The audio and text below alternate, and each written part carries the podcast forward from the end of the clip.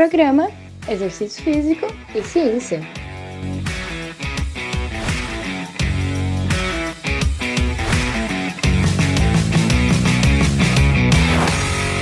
Está começando mais um Exercício Físico e Ciência. Sou o Fábio Dominski e esse é o programa de rádio e podcast que trata de exercícios a partir da visão científica. Saiba nesse podcast as mais recentes descobertas da ciência sobre musculação. Eu decidi fazer um episódio especial aí sobre os cinco mitos da musculação, porque foi uma coluna que eu escrevi na Tecmundo. Eu sou colunista de ciência lá, ciência do exercício e da atividade física. Toda quinta-feira sai um novo texto meu lá. E especialmente essa coluna, ela bombou lá. Foi muito legal, teve muita visualização, esteve entre as mais lidas, na verdade foi a coluna mais lida do final de semana. Aí do dia 18 e 19 de março, sábado e domingo, em um site que é de tecnologia, na verdade, mas que, pô, as pessoas têm se interessado, parece, né, pela ciência da musculação e se interessaram talvez pelo título para clicar aí.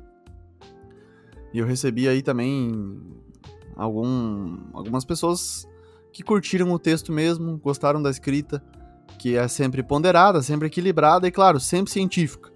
Né? Então eu vou trazer as informações que eu trouxe lá, tentando explorar aqui também, porque ficou bem legal o texto, acho que vale a pena e a gente reúne aí cinco mitos da musculação. Primeiro é importante a gente entender que é, há uma ênfase em exercícios aeróbios nas recomendações de atividade física. Né? Então o exercício, que é um tipo de atividade física, ele é geralmente dicotomizado dessa forma: exercício aeróbio ou exercício de força. E as recomendações mundiais têm historicamente priorizado os famosos 150 minutos de atividade aeróbia por semana. Tem um pesquisador que até já coloca para a gente acabar com a fala de 150 minutos e sim trazer duas horas e meia por semana. É mais fácil para as pessoas entenderem. Duas horas e meia pode ser até mais rápido de entender. Só que por outro lado se destaca as também necessárias duas sessões de fortalecimento muscular por semana. Essa é uma das formas efetivas de se fazer que é a musculação. Uma modalidade que leva milhões de pessoas às academias, devido principalmente aos objetivos de estética, condicionamento físico e saúde. Quando a gente trata de estética, destacam-se os complexos e multifatoriais processos de hipertrofia e emagrecimento, ou seja, ganho de massa muscular e perda de gordura, respectivamente. E aí um mito bônus para quem escuta o podcast é que esses processos podem acontecer ao mesmo tempo acabei nem trazendo esse processo de recomposição corporal, mas que ele assim acontece. O espaço é pequeno para a coluna, não dá para passar muito aí de 700, 800 palavras, mas esse é um mito que também poderia entrar, além de vários outros. E você sabe onde encontrar outros mitos, né? No, la no livro Exercício Físico, Ciência, Fatos e Mitos, que está disponível aí na Amazon, mais direto comigo no Instagram também. Então entre em contato se você quiser o livro, se você quiser ler. E aí tem uma condição especial, né, para quem entra em contato direto comigo, não paga o frete. Pode valer a pena aí para você ter esse livro com 100 temas sobre exercícios, incluindo aí alguns fatos e mitos sobre o exercício. Beleza? Seguindo então, logo na estreia, no início de 2023, de uma nova revista científica lançada pelo Colégio Americano de Medicina do Esporte, o primeiro artigo publicado nessa revista teve como título Os benefícios da musculação, além da hipertrofia e levantar pesos. Eu achei muito legal esse título aí. É, o artigo também é sensacional, é claro, é uma revisão. Mas eu acho que a gente sim deve considerar que hipertrofia antes de estética é saúde. O indivíduo ter, a pessoa ter mais massa muscular no corpo, vai protegê-lo, vai fazer a pessoa viver melhor músculos secretam moléculas fundamentais para a saúde e para o metabolismo. E aí o melhor treino para você aumentar os seus músculos, pra, ou seja, para hipertrofia, que é considerado padrão ouro pela ciência, é a musculação, é o estímulo de treinamento resistido. Entretanto, nos ambientes de prática tem-se a predominância de, de, uma, de um conhecimento baseado em senso comum. E isso vai se disseminando ao longo dos anos. Eu observo isso na, na prática desde a época que eu era estagiário, que eu era praticante de musculação, na verdade, interessado em ter hipertrofia e tudo mais. Eu contei essa história no Instagram até, desde quando eu era praticante, quando que eu comecei, fui evoluindo nesse, nesse meio aí, sempre criado dentro de academia. E você pode ver lá na, nos highlights do meu Instagram, nos, no momento que eu coloquei lá como história. Dá uma olhadinha lá. E aí chegar nesse momento que eu escrevo sobre o tema, baseado em ciência e tem uma ampla visibilidade, é muito legal olhar para trás e lembrar disso aí. Então, a academia é um terreno fértil para mitos e crenças infundadas pela ciência. Beleza, vamos lá para os cinco mitos mais recentes, enfim, os cinco maiores mitos da musculação. O primeiro é se treinar em máquinas ou em pesos livres é melhor.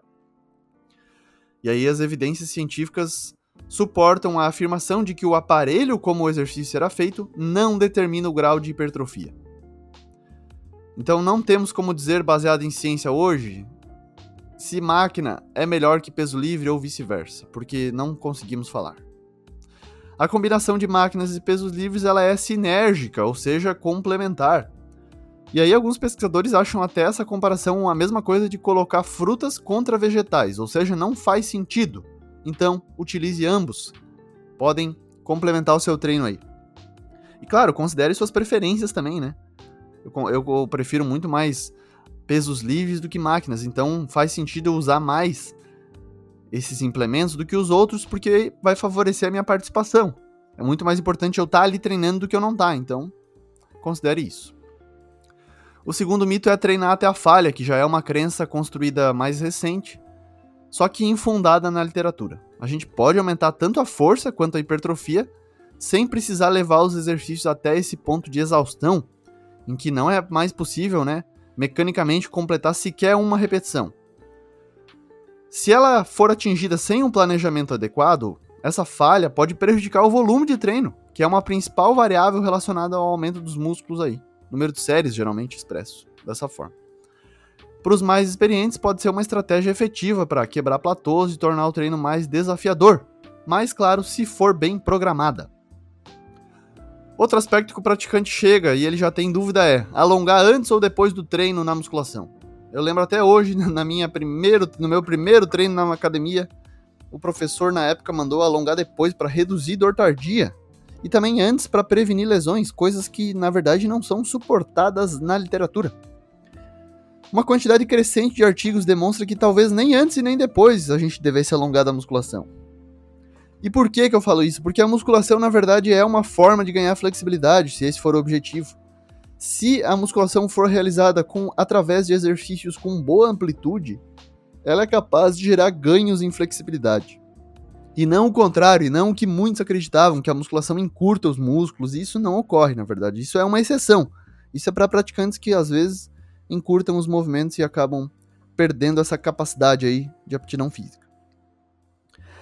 Então, sabe-se que o alongamento não previne lesões e também não reduz a dor muscular causada pelo treino, aquela dor que a gente sente um, dois, três dias depois. Então é fundamental, claro, aquecer antes do treino, mas isso não necessariamente precisa ser feito através de alongamentos. Entretanto, se a pessoa se sente bem alongando, não há por que não o fazer. Se você tem uma boa resposta afetiva alongando, por favor, não deixe de fazer isso. Isso faz bem para você. Você se sente bem e esse sentimento é fundamental para que você continue fazendo exercício. Beleza? Quarto mito é treino fofo funciona. Esse treino fofo aí é um termo popular que se refere a treinar leve, treinar com pouco peso. E aí, surpreendentemente, a ciência mostra resultados similares em hipertrofia para pessoas treinando tanto com muito peso quanto com pouco. O detalhe é que se o praticante quiser treinar com pouco peso, essa é uma opção, mas vai precisar fazer mais esforço levando a sério o exercício até mais próximo do ponto de falha. E aí esse assunto é bastante polêmico, principalmente nas redes sociais, invoca fortes crenças dos praticantes, o que é um, inclusive um fato interessante, né? Até o Brad Schoenfeld, que é um dos maiores pesquisadores, se não o maior pesquisador de musculação no mundo, ele coloca que as pessoas ficam bravas com pesquisadores por publicarem ou divulgarem estudos que não estejam alinhados com as suas crenças. E ele compara isso a ficar bravo com o correio, porque o correio entregou uma carta. Ou seja, não faz o menor sentido. E o último mito é 3 de 8 para crescer e 3 de 12 para definir? Talvez o maior mito desbancado pela ciência recentemente na musculação seja isso, né? Seja relativo aí ao contínuo de repetições e seus objetivos. Se a gente olha os livros clássicos de musculação, talvez ainda tenha aquele contínuo de 1 a 5 é força, repetições, né? De 1 a 5 trataria força, de 6 a 12 ou 6 a 15 hipertrofia muscular e acima de 15 resistência muscular localizada.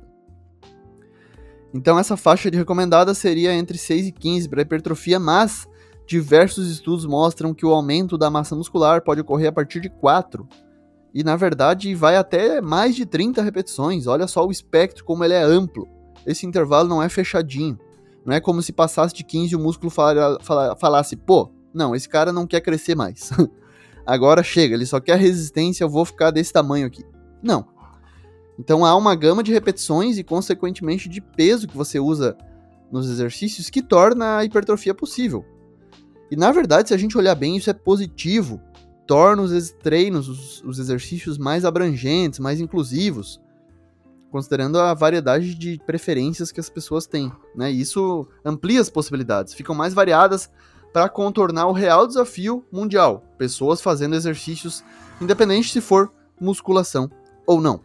Beleza? Esses foram os cinco mitos aí da musculação que eu trouxe na coluna da Tecmundo, que eu também quis trazer aqui para vocês também terem acesso a esse conteúdo. Quem não está ligado lá, fica também inteirado por aqui.